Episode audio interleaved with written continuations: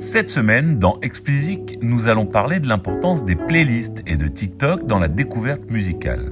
Pour ce premier épisode de l'année, j'avais envie de vous parler du point de vue des managers et des labels qui sont en première ligne sur les sujets de marketing et de promotion.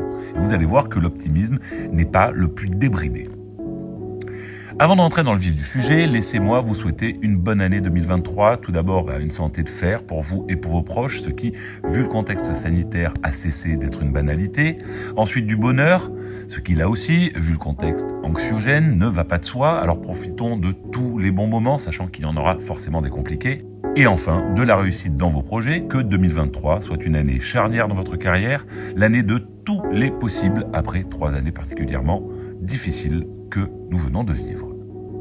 C'est donc de playlists que je voudrais commencer par vous parler. Plus particulièrement du relatif recul de l'influence des playlists éditoriales que notent certains acteurs de l'industrie.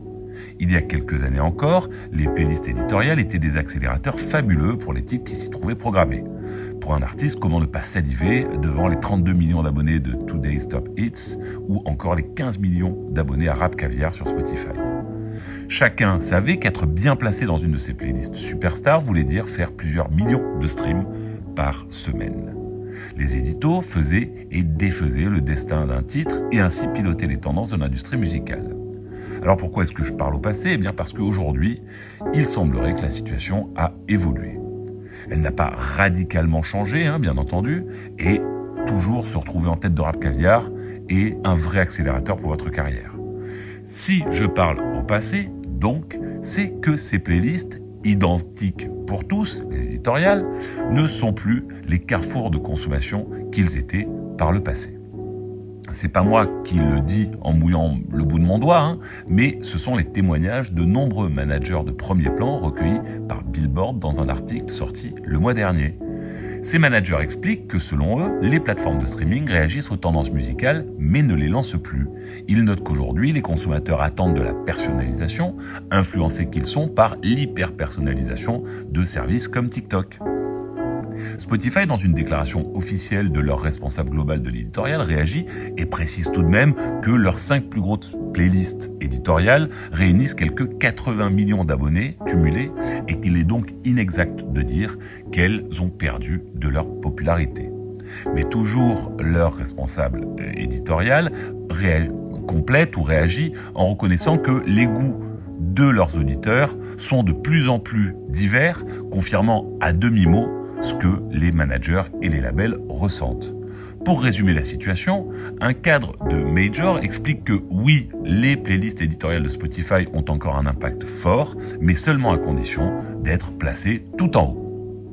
Le même cadre explique que c'est la conséquence de la personnalisation qu'a intégré Spotify dans son service depuis des années et à tous les niveaux, à commencer par les playlists. Logiquement, les consommateurs habitués à consommer tout leur contenu sur un modèle de similarité privilégient les playlists algorithmiques leur proposant des titres similaires à ceux qu'ils aiment déjà.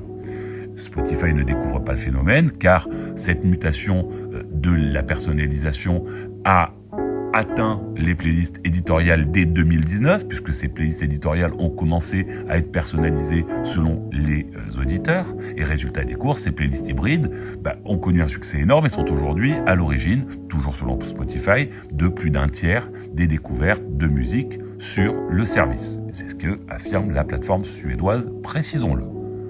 La question est de savoir maintenant si le public découvre toujours la musique sur les plateformes de streaming. Et les chiffres prouvent que la tendance est plus à la découverte de titres associés à des vidéos courtes, c'est-à-dire de la découverte sur TikTok, dans les YouTube Shorts ou dans les Instagram Reels. La popularité des titres se construit grâce à ces formats, avant même d'être disponibles d'ailleurs chez les streamers. Les tendances ne naissent plus dans les playlists éditoriales des plateformes de streaming qui en sont réduites à suivre ce qui se passe sur les réseaux sociaux.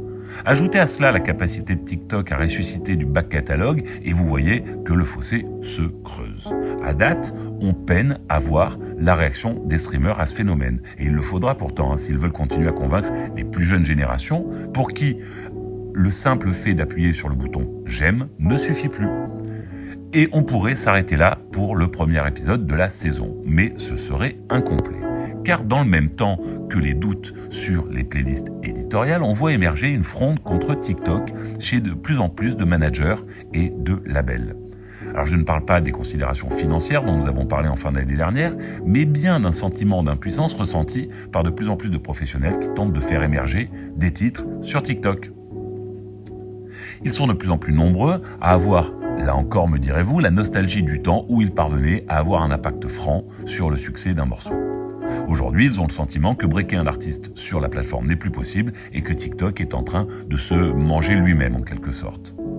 Mais il faut bien reconnaître que la fronde est loin d'être généralisée et d'autres font observer que ce sont ceux qui critiquent aujourd'hui TikTok qui en ont abusé hier, ce sont eux qui ont dépensé des sommes absurdes pour signer des artistes qui connaissant un succès, ou qui ont dépensé des sommes absurdes pour payer des influenceurs pour lancer des tendances.